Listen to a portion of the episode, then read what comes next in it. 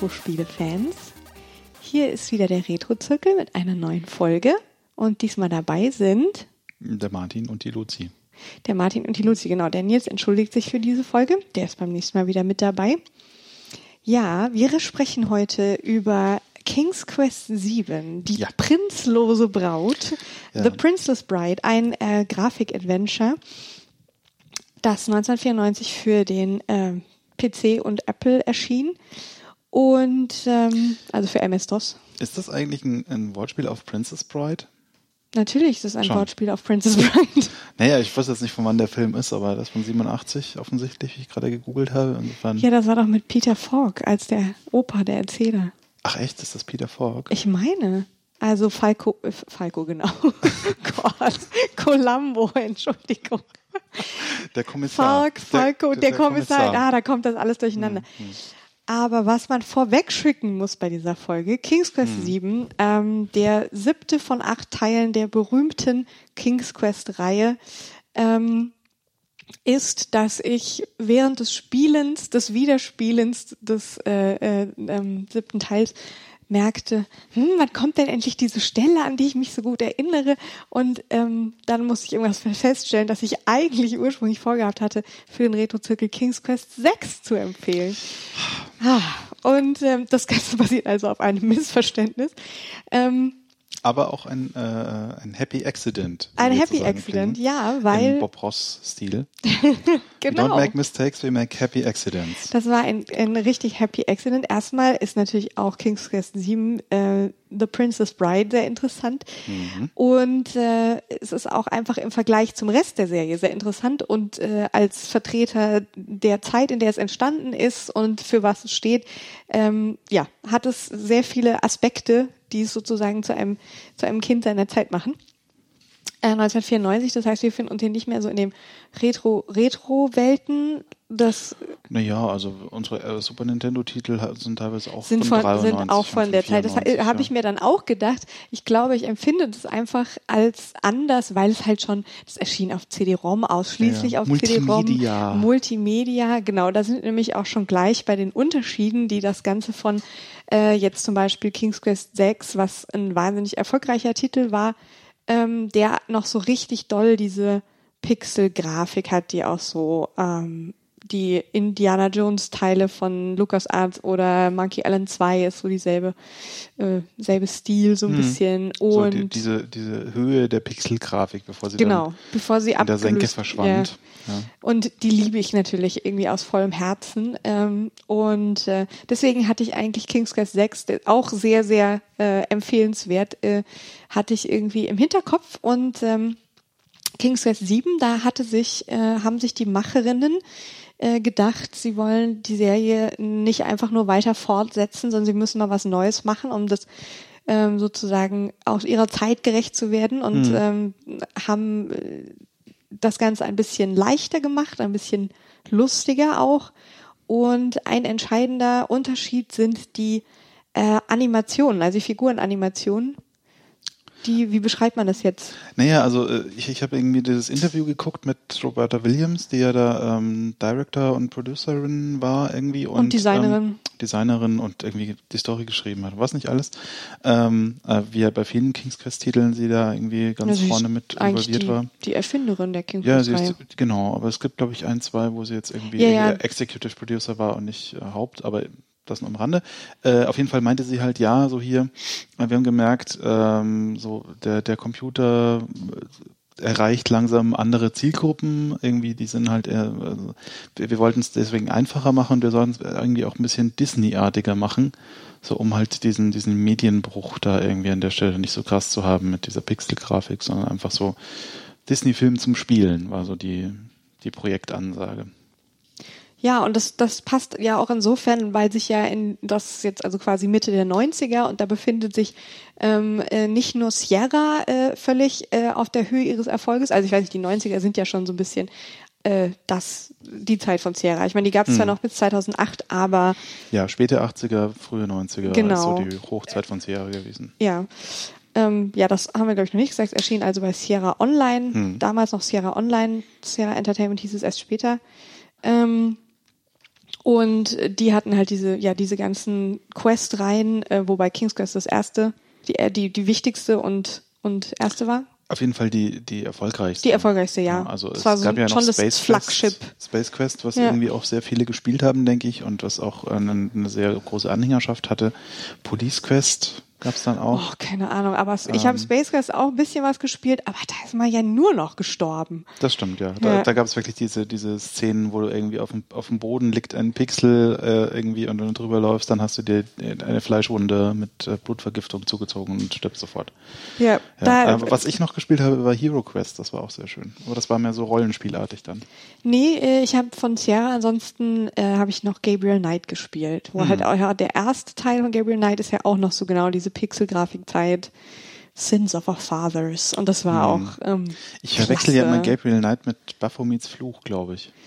Gabriel Knight, da war der erste Teil, spielt in New Orleans und es geht so um Voodoo-Fluch und äh, ähm, ja, Aber ist es dann, ist das was anderes oder ist es das Gleiche? Ich da nein, so- das ist nicht das Gleiche. nicht das Gleiche, ja. Nee. Ja. Ja.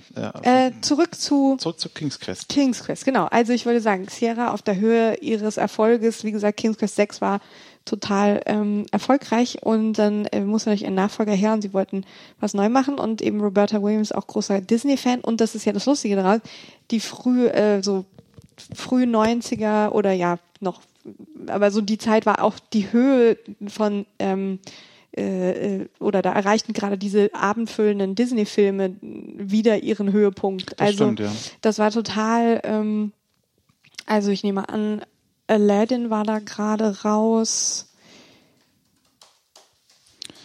Und ähm, ja, also da erschien jedes Jahr ein Disney-Film für die ganze Familie, die waren unheimlich erfolgreich. Ähm, Mhm. Und man, das sieht man halt bei, ähm, das sieht man halt total an King's Quest 7. Also Ja. Das ist ganz klar davon, also man will nicht mal sagen, es ist beeinflusst, das, das übernimmt teilweise wirklich Optik, also wie jetzt die Figuren dargestellt sind, ähm, das macht daraus gar keinen Hehl. Ja, ja, ja. Also das ist definitiv sehr, also sie sagt es ja tatsächlich auch in, in dem Interview, wir wollten irgendwie Disney machen. Und äh, Aladdin kam 92 raus, das ist also genauso in der, Mhm. in der Ecke. Genau, das erkennt man auch äh, sehr gut. Ähm, und natürlich die ganzen Prinzessin-Filme, die ja teilweise auch schon älter sind, wo ganz klar ist, dass, äh, dass äh, die da Pate standen zu, weil, ähm, das haben wir glaube ich noch nicht erwähnt, äh, wir haben es hier mit zwei äh, weiblichen Hauptfiguren, des, also zwei weiblichen Protagonistinnen zu tun. Ähm, äh, und zwar, ja, wie immer bei den King's Quest sind es äh, Mitglieder der äh, Familie von Daventry. Daventry. Daventry, ja. Die äh, adlige Familie von Daventry. Und zwar sind es Prinzessin Rosella, die auch schon in früheren Teilen eine Rolle spielt, und ihre Mutter zum ersten Mal, Queen Valenus war Valenus. Genau. of Daventry. Genau. Sagt sie immer, sagt sie tausendmal im Spiel, glaube ich. Ja, sie stellen sich dauernd vor Ja, und, ja. und, und, und äh, dieses komische Giggeln, das beide drauf haben, hat mich irgendwann sehr genervt. Oder ist es vor allem Rosella? Ich weiß es Ich glaube, nicht. das ist vor allem Rosella. Ich hab, ja, ja, ja. Das, ja. Ja, das ist natürlich auch schon mit, äh, mit äh, Sprachausgabe und auch da recht professionell gemacht. Ja. Also mit, ja, ähm, richtig mit Schauspielern, jetzt keine Bekannten, aber ja, Valenus of Daventry und Princess Rosella.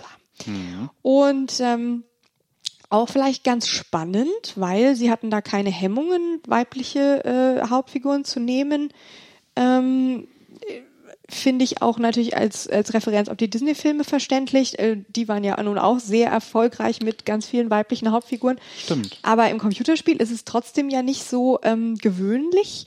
Ähm, zumal in Märchen, klar gibt es Figuren wie Cinderella oder ähm, oder Fragezeichen. Nein, aber es gibt eben auch oft ja das mit der Prinz rettet die Prinzessin und gerade im Computerspiel gibt's das ja nun sehr oft. Ja. Aber Unter anderem King's Quest 6. unter anderem bei King's Quest 6, ganz klassischer äh, Prinz. Das ist nämlich der Bruder von Rosella, Alexander, der sonst in anderen King's Quest Teilen häufig die Hauptfigur ist. Ja, ähm, Aber hier eben tatsächlich die Prinzessin rettet den Prinzen. Und ähm, wahrscheinlich ist das auch äh, der, dem, der, den beiden Producerinnen geschuldet, dass wir da so eine Storyline sehen dürfen. Ja, denn ähm, das ist ja immer noch nicht unbedingt äh, normal, äh, weibliche Heldinnen im Computerspiel. Ähm, aber Roberta sagte auch, das haben wir schon, das hat ja sozusagen unsere bisherige Arbeit schon gezeigt, dass das, dass das geht und erfolgreich ist. Also gibt es da gar keinen Grund, das nicht zu tun. Mhm. Ähm, es war in King's Quest 4, The Perils of Rosella. Das gilt auch als das erste Adventure weltweit mit einer weiblichen Hauptfigur. Also mhm. da war auch Roberta Williams schon immer eine Pionierin. Ja ist vielleicht auch so, dass das seitdem wieder ein bisschen abgenommen hat, dieses, ja. diese Selbstverständlichkeit, weibliche Hauptfiguren zu machen. Ja, es, es gab diese Periode tatsächlich da bei Sierra, wo ähm, sowohl hinter dem Bildschirm als auch auf dem Bildschirm sozusagen ähm, äh, da irgendwie man schon weiter war. Ja, also auch wirklich viele Frauen beteiligt, irgendwie an ich weiß jetzt nicht, ob es an King's Quest 7 war, Jane Jensen ähm, und ja, das war King's Quest 7, genau. Ja, und weil äh, da hat ja Roberta Williams gleich, gleichzeitig ein anderes Spiel noch gemacht, äh, Phantasmagoria oder so ähnlich. Und deswegen äh, hat sie sich da noch jemanden gesucht, der hilft und äh, das war Jane Jensen an der Stelle. Genau. Ja, ähm, aber an sich ähm, eine sehr lustige Geschichte so und ähm, ich habe das Gefühl, es bedient sich halt irgendwie aus der gesamten Popkultur und aus, aus, aus sehr vielen Quellen ähm, wird da Inspiration aufgesaugt in dieses Spiel und äh, verwurstet und es kommt trotzdem was Schönes Neues bei raus.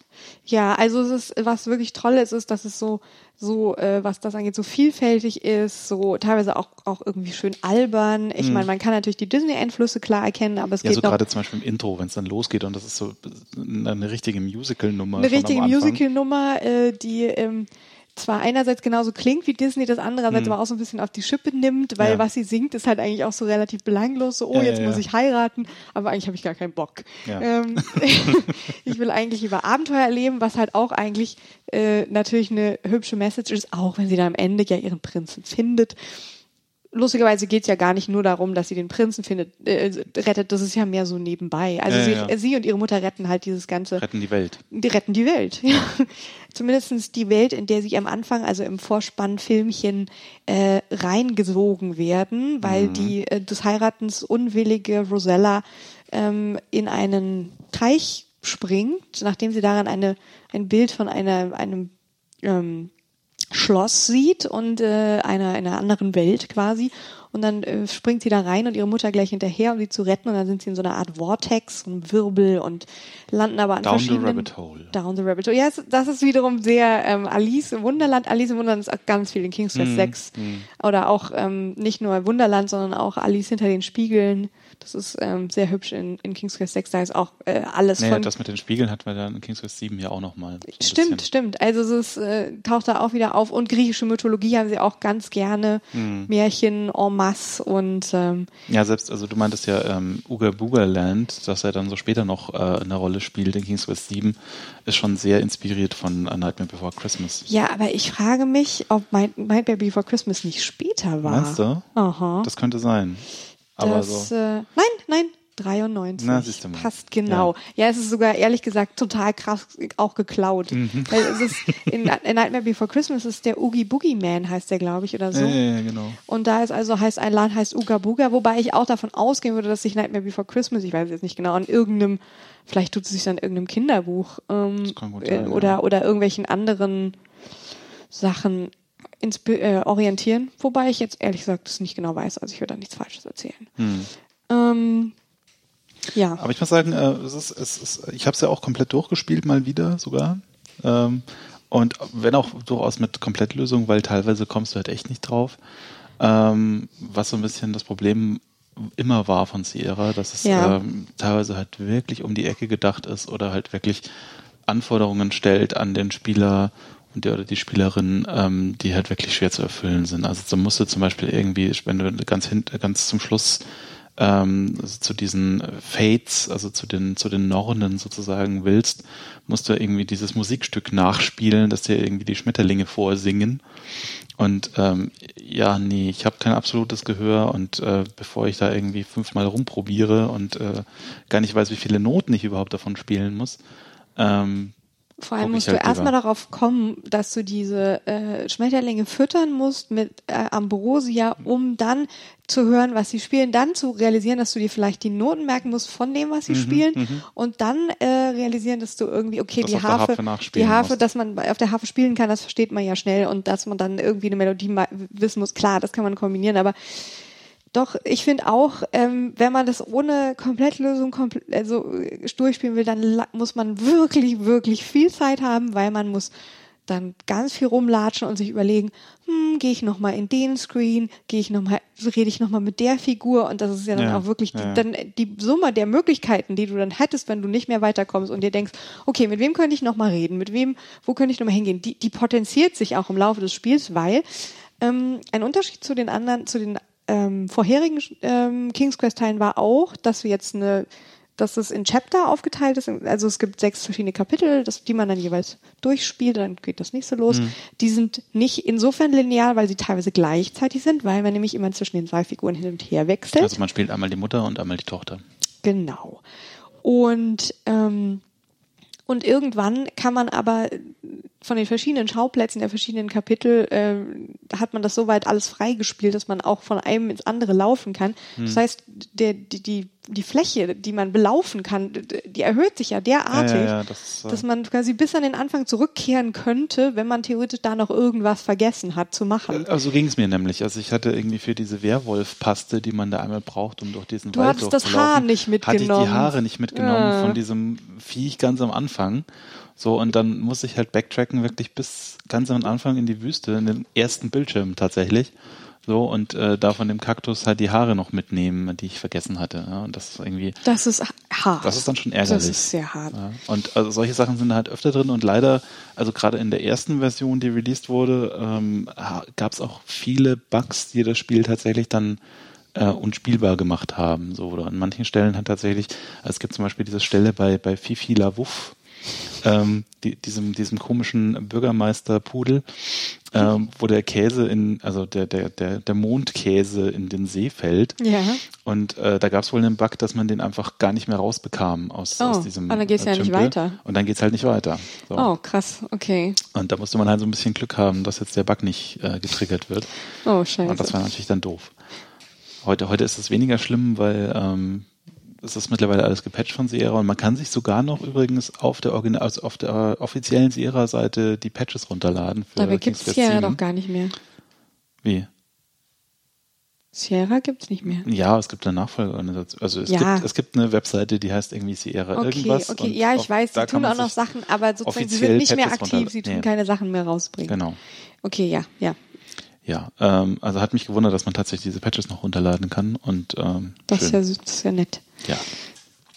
Ähm, ja, dass man so viel laufen kann, das ist vielleicht auch ähm, dem geschuldet. Das war auch eine Neuerung, dass sie eben sehr, sehr große Backgrounds gemacht haben, die quasi über den ähm, Bildschirm hinausgehen. Das heißt, dass man sich, Hm. das sollte halt auch diesen, diesen Animationsfilmcharakter verstärken, dass man sozusagen dann, dass der Bildschirm Scrolling dann mitscrollt Hm. und, und nicht immer nur ein Bild und dann, dann Stimmt. wechselt der Stimmt, das ist Bildschirm. ein großer Unterschied. Ja. Ja, mer- merk gerade, wie, also, weil, also, Monkey Island oder so zum Beispiel hat zwar auch teilweise dieses Scrolling schon. Stimmt, Monkey Island 2 Ähm, hat das. Ja, ja, aber so in, in den vorigen Titeln ist es immer so ein bisschen Kammerspiel.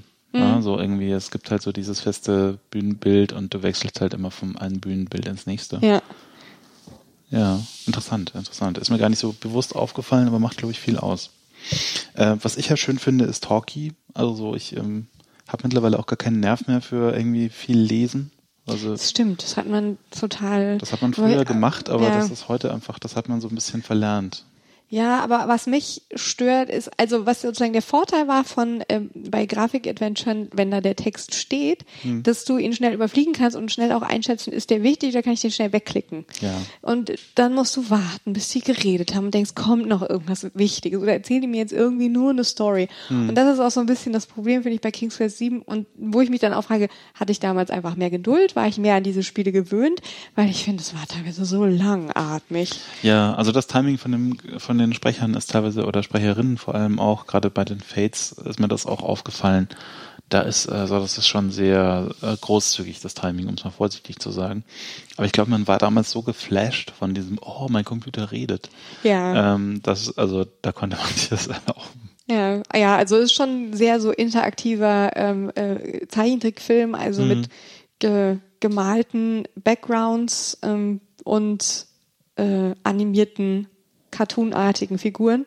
Ähm, Und das war ja tatsächlich auch einer der ersten Titel, die so wirklich viel Animation hatten. So, Mhm. ja, ähm, dafür. Ähm, ja, also sie, sie hatten dafür eben auch vier verschiedene Animationsstudios dann äh, angestellt, weil irgendwie eins in Kroatien, eins in, in Amerika und irgendwie noch zwei andere. Ich glaube in New York war noch eins, was auch Amerika ist, aber egal. Ähm, und ähm, hatten da so ein bisschen das Problem, dass halt das nicht so ganz zusammengepasst hat. Ja? Also nicht so hundertprozentig Mhm. zusammen. Also sie haben halt irgendwie Kapitel 1 hier animieren lassen und Kapitel 2 da. ah, das und- erklärt einiges. Und äh, teilweise sieht man es halt auch total. Also gerade so diese, diese ganze Trollhöhlen-Geschichte unterscheidet sich vom Stil her sehr stark, zum Beispiel von ähm, das in dem äh, Ambrosia, also in, de, in diesem Wald mit dem, mit dem Fluss, finde ich. Also so vom Stil her ist es schon sehr unterschiedlich. das stimmt, ja. Ähm, und ähm, das war damals tatsächlich auch so ein bisschen Kritikpunkt, dass halt irgendwie so der, zwischen den Kapiteln öfter mal der Stil wechselt. Ja, aber es war ja nicht nur das, also es ist ja auch teilweise so, ähm, ich glaube, das ist, als Rosella dann irgendwie sich ver verhüllen muss im Uga-Buga-Land, weil sie sich, also so verstecken muss, weil sie gesucht wird.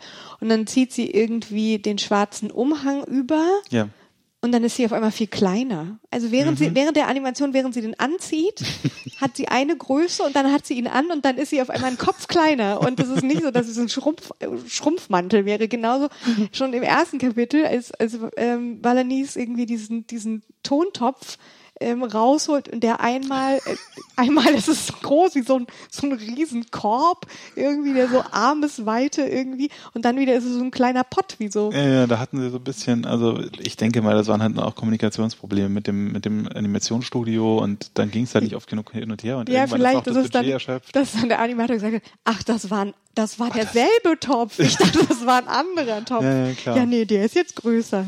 Ähm, ja, so kommt es einem so ein bisschen vor. Teilweise sind die Animationen auch, äh, das ist irgendwie so, dass man die ganze Zeit das Gefühl hat, hm, das läuft doch irgendwie zu langsam. Aber Ja. ich, ja, also sie bewegen sich sehr, Also da war es, äh, da war es, es war damals auch ein Kritikpunkt, äh, habe ich auch ein paar Mal gelesen hier, so die Animation ist choppy, aber da weiß man halt echt nicht, liegt es daran, dass halt auf Computern äh, der Generation, die halt damals so vorherrschten, sowieso nicht mehr gegangen wäre an Framerate oder hat man sich da was gespart? Wahrscheinlich ist es eine Mischung aus beidem.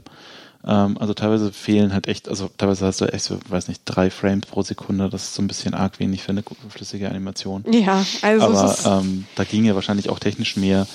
Aber teilweise hat man auch das Gefühl, hm, das ist ja so in, in den technischen Grenzen von 1994. ja. Ist das okay? Ja, ja. Nee, das muss ich auch sagen. Ich glaube auch, dass wir es damals schon ganz schön cool fanden. Hm.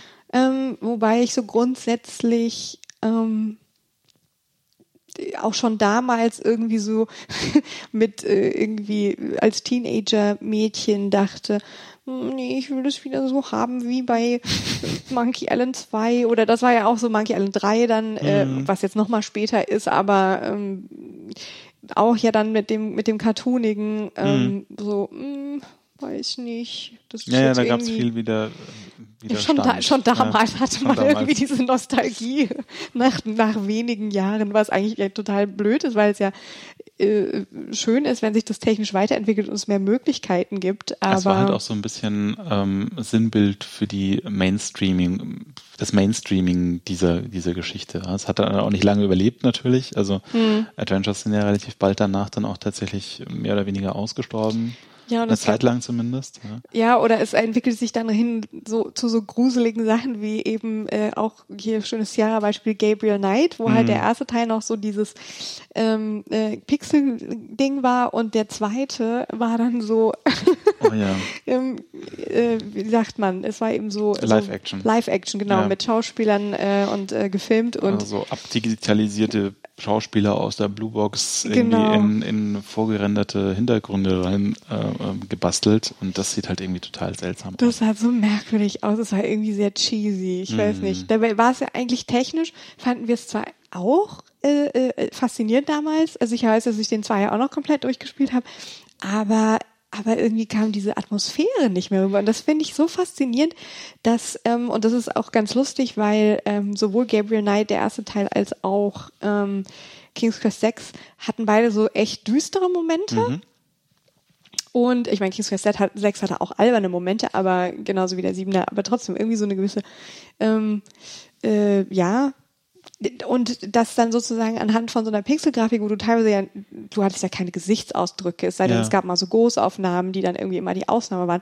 Und trotzdem haben so eine krasse Atmosphäre rüber. Ja, selbst in Monkey Island 2, so am, am Ende in, in äh, Lichaks Castle, so, ja. das war super gruselig. Ja, ja, also ähm, da, das, ähm, das ist ja auch nun manchmal so, äh, weniger ist halt auch manchmal mehr. Ähm, Tja, mehr Platz und, für die Fantasie. Und ja, wir erkennen in einem Smiley eben auch sofort ein Gesicht, auch mhm. wenn es nur Punkt, Punkt, Komma, Strich ist irgendwie, ja. Und ähm, deswegen ist mehr, mehr darstellen können, heißt nicht unbedingt ähm, mehr Darstellung erreichen. Ja. Und dafür sind diese ja eigentlich echt ein gutes Beispiel. Mhm. Wobei, also wir wollen jetzt mal nicht Kings 7 schlecht machen. Nee, das ist schon ähm, voller netter Ideen. Ja. Und es ist auch wirklich, also heute noch ein Spiel, das Spaß macht. Ja, also ja, wobei, wenn ich mir, glaube ich, jetzt ein altes Adventure raussuchen würde, dann, dann, dann wäre es wahrscheinlich nicht das als allererstes. Ja, aber für, für den, für den äh, Adventure-Spieler oder die Adventure-Spielerin, die schon so die, die Größen in Anführungszeichen durch hat, die so einmal LucasArts schon quer durchgespielt hat. Kann man das ähm, mal machen, ja. Kann man das definitiv machen. Also ich finde, ähm, das ist, also gerade von der Geschichte her ist es halt ein sehr schönes auch. Das stimmt, zumal äh, das hatten ja die Sierra immer äh, jetzt zum Beispiel auch im Gegensatz zu den LucasArts, ähm, man kann sehr, sehr oft sterben. Es ja. gibt sogar ein schönes YouTube-Video, das der Map sich vorhin schon reingezogen hat, äh, mit sämtlichen äh, Stellen, sämtlichen Todesarten mhm. von King's Quest 7 und glaubt uns, ist so, es ist so lang, dass es auf zwei Teile aufteilen mussten. Ja, also es gibt ähm, viele und das ist auch angesichts der ganzen Niedlichkeit und Cartoonhaftigkeit gibt es viele, die richtig garstig und bösartig sind. Ja. Und das ist auch so schön, weil das Spiel wäre sonst vielleicht nicht, dass ihr glaubt, es wäre so so so nur so niedlich und Disney Family, sondern es ist hat auch echt noch einen bösen Humor zum Teil. Ja, also gerade der Anfang ist auch richtig äh, unforgiving so ein bisschen. Also hatte ich das Gefühl, also so dieses du triffst diesen Geist in der in der Wüste und wenn du dem nachläufst, dann fällst du halt nach drei Bildschirmen um. Ja. So. Und, oder wenn du das Salzwasser einfach trinkst, weil du halt irgendwie denkst, so, jetzt trinke ich mal das Salzwasser.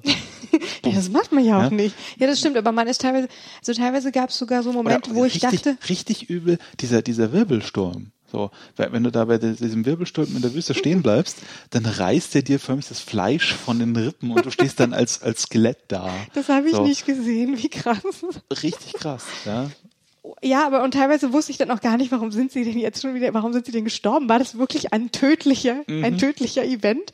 So, ähm, man trifft so eine Frau, äh, die, wie sich dann herausstellt, auch schon ein Geist ist, die, die weint irgendwie die ganze Zeit am Grab von ihrem Mann. Oh ja. Und ähm, offensichtlich ist sie ein sehr gruseliger Anblick. Sie hat, trägt eine schwarze Kapuze und man sieht sie nie. Mhm. Aber wenn man sie anspricht als die Figur, also es ist Rosella in dem Fall, erschrickt Rosella so sehr, weil die offensichtlich so gruselig aussieht, und dann ist sie tot. Mhm. Vom Schreck. Mhm. Wo man auch so denkt, die haben da wirklich, also die sterben an allem Möglichen.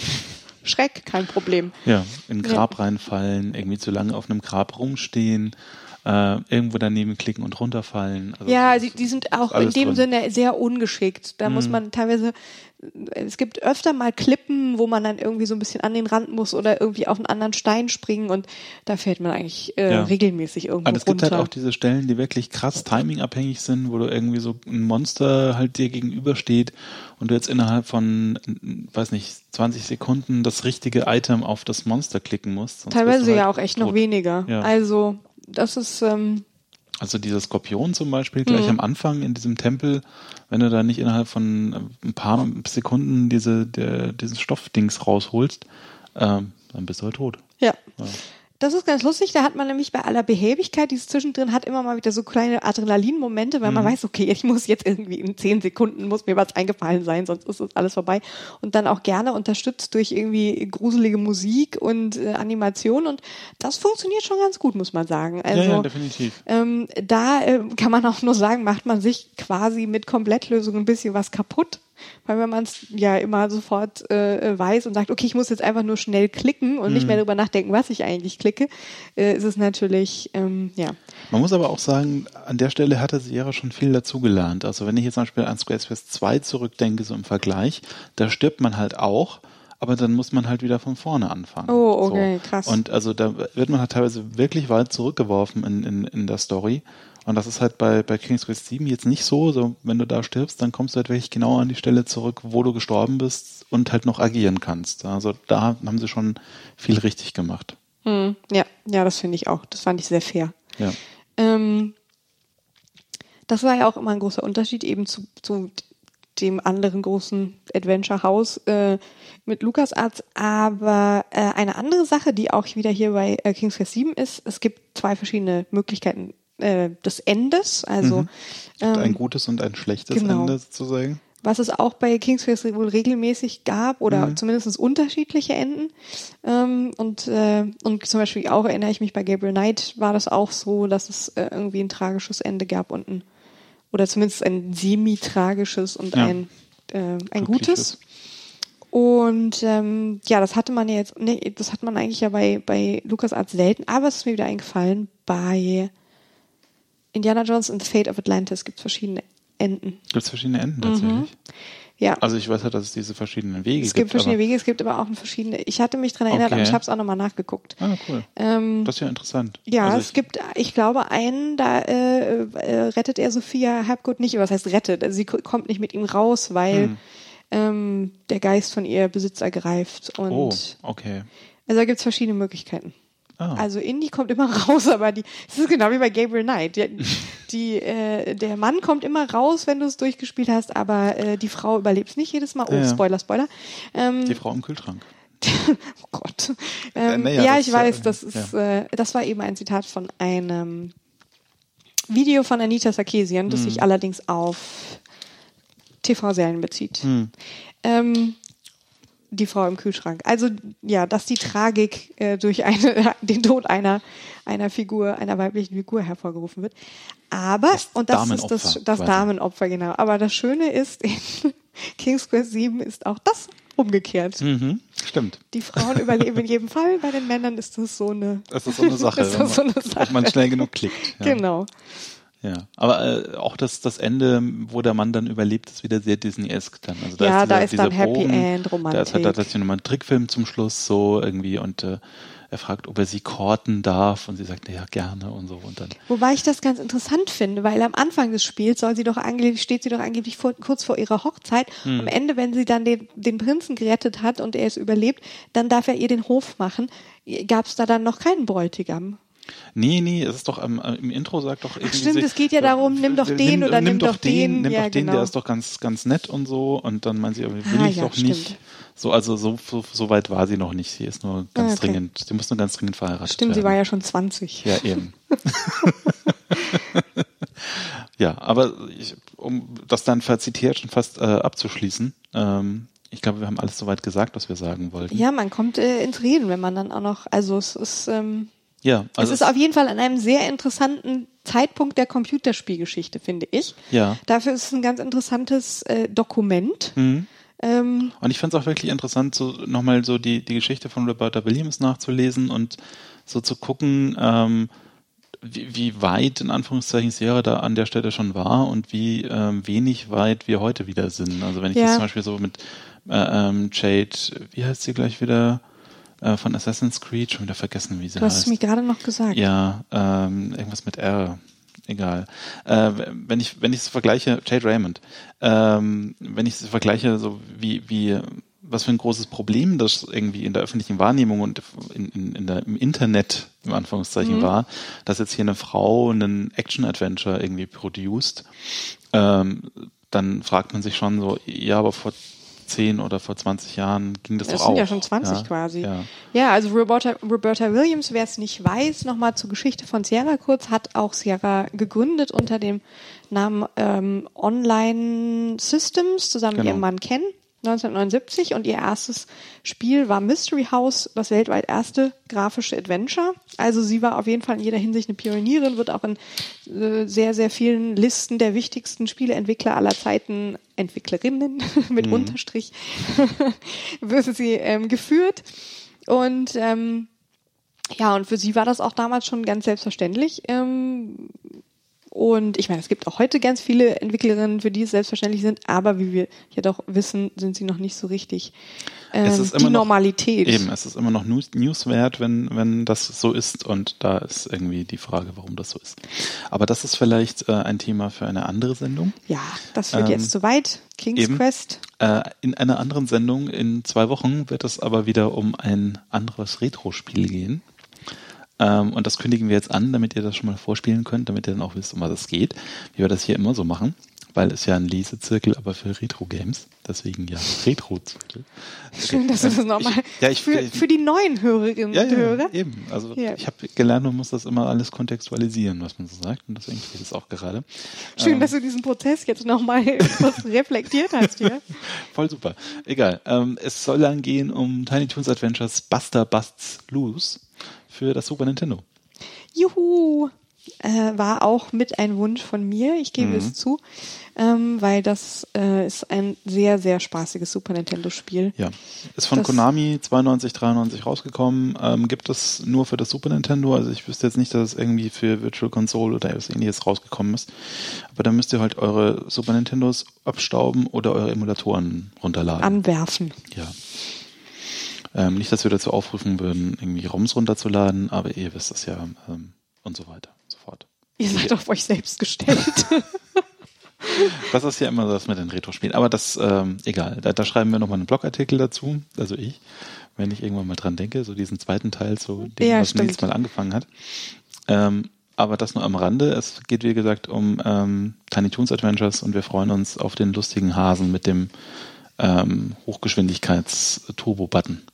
Genau. Ja. Und was Kings, King's Quest 7 angeht, kann man mal spielen. Wenn ja, man definitiv. Die, die Geschichte der Adventures, wenn die einen ein bisschen interessiert, ist das auf jeden Fall ein Titel, der, ähm, der da reingehört. Definitiv. Und auch wenn man irgendwie so ein bisschen mal eine andere Story sehen will und gut unterhalten werden will, ist das auch ja. unabhängig von Geschichtsbedenken ja. durchaus. Und ich würde sagen, man sollte es immer erstmal versuchen so zu lösen. Ähm, aber ich erinnere mich gut noch daran, daran, dass wir das damals auch schon. Ja. Mit zumindestens sollte man die Komplettlösung irgendwie, also wir haben es immer versucht, bis zum letzten Moment auszureizen und dann so, hm, ich gucke doch schnell mal nach. Da hat man dann die irgendwie die PC Games oder wie auch immer die damals hieß, gekauft und dann war in der Mitte irgendwie diese Komplettlösung King's genau. Quest 7 und, und ganz toll. Ja. Hm. Ja. Ähm, in diesem Sinne wünschen wir euch äh, viel Spaß die nächsten zwei Wochen, in der ihr jetzt keinen neuen Retro-Zirkel bekommt. Und dann wünschen wir euch, ähm, äh, wünschen wir euch wieder zu hören. Oder ja, umgekehrt. Hoffen wir, ihr seid wieder dabei und genau. habt fleißig Tiny Toon Adventure gespielt. Und ähm, ja. Ja, bis dahin. Tschüss. Winke, winke.